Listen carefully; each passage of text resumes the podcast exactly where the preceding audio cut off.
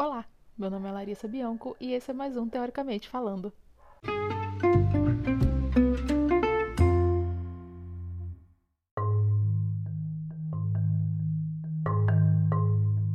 Então, meu nome é Larissa, sou estudante do segundo período de Comunicação Social com ênfase em jornalismo pela Universidade Veiga de Almeida e hoje estamos aqui para falar sobre a teoria culturológica. E o que é a teoria culturológica? Tudo começou com a escola antropológica francesa, que surgiu lá no final do século XIX, que focava seus estudos na metodologia científica e representações coletivas. Ao contrário da teoria crítica, que acreditava que os meios de comunicação de massa exerciam poder sobre o indivíduo, a teoria culturológica ou teoria sociológica da comunicação, como também é chamada, tendo como seu principal pensador Edgar Morin, entendia que a indústria cultural não exercia manipulação sobre os sujeitos. Nesse caso, é a mídia que deve adequar o seu conteúdo e a mensagem que ela passa à sua audiência, necessidades, aspirações, etc. E é aí que entra o conceito de cultura de massas.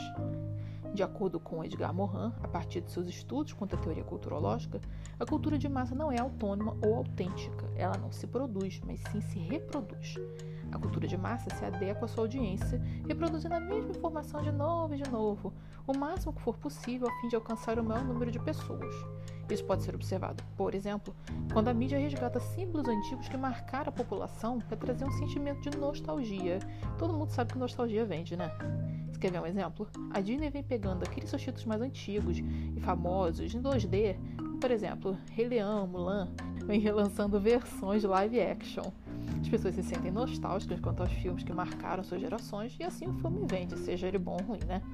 Voltando lá no Edgar Morin, no seu livro Cultura de Massas no século XX, O Espírito do Tempo, de 1962, o sociólogo levantava uma questão que perpetua até os dias de hoje.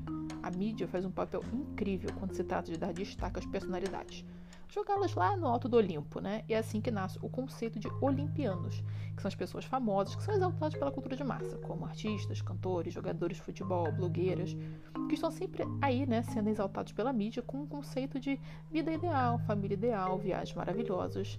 E isso faz com que os espectadores acionem dois mecanismos, o da identificação e o da projeção. O olimpiano, ele separa o real do imaginário. As pessoas acabam consumindo tudo aquilo que a mídia produz, gerando um aumento do consumismo, né, já que busca uma perfeição de vida midiática, com o intuito de levar uma vida igual a dos seus deuses, como as diversas cirurgias plásticas que nos dias de hoje vem aumentando cada vez mais, né? Ou aproveitando também o momento para a venda de produtos que resgatam a imagem de um ícone da nossa cultura.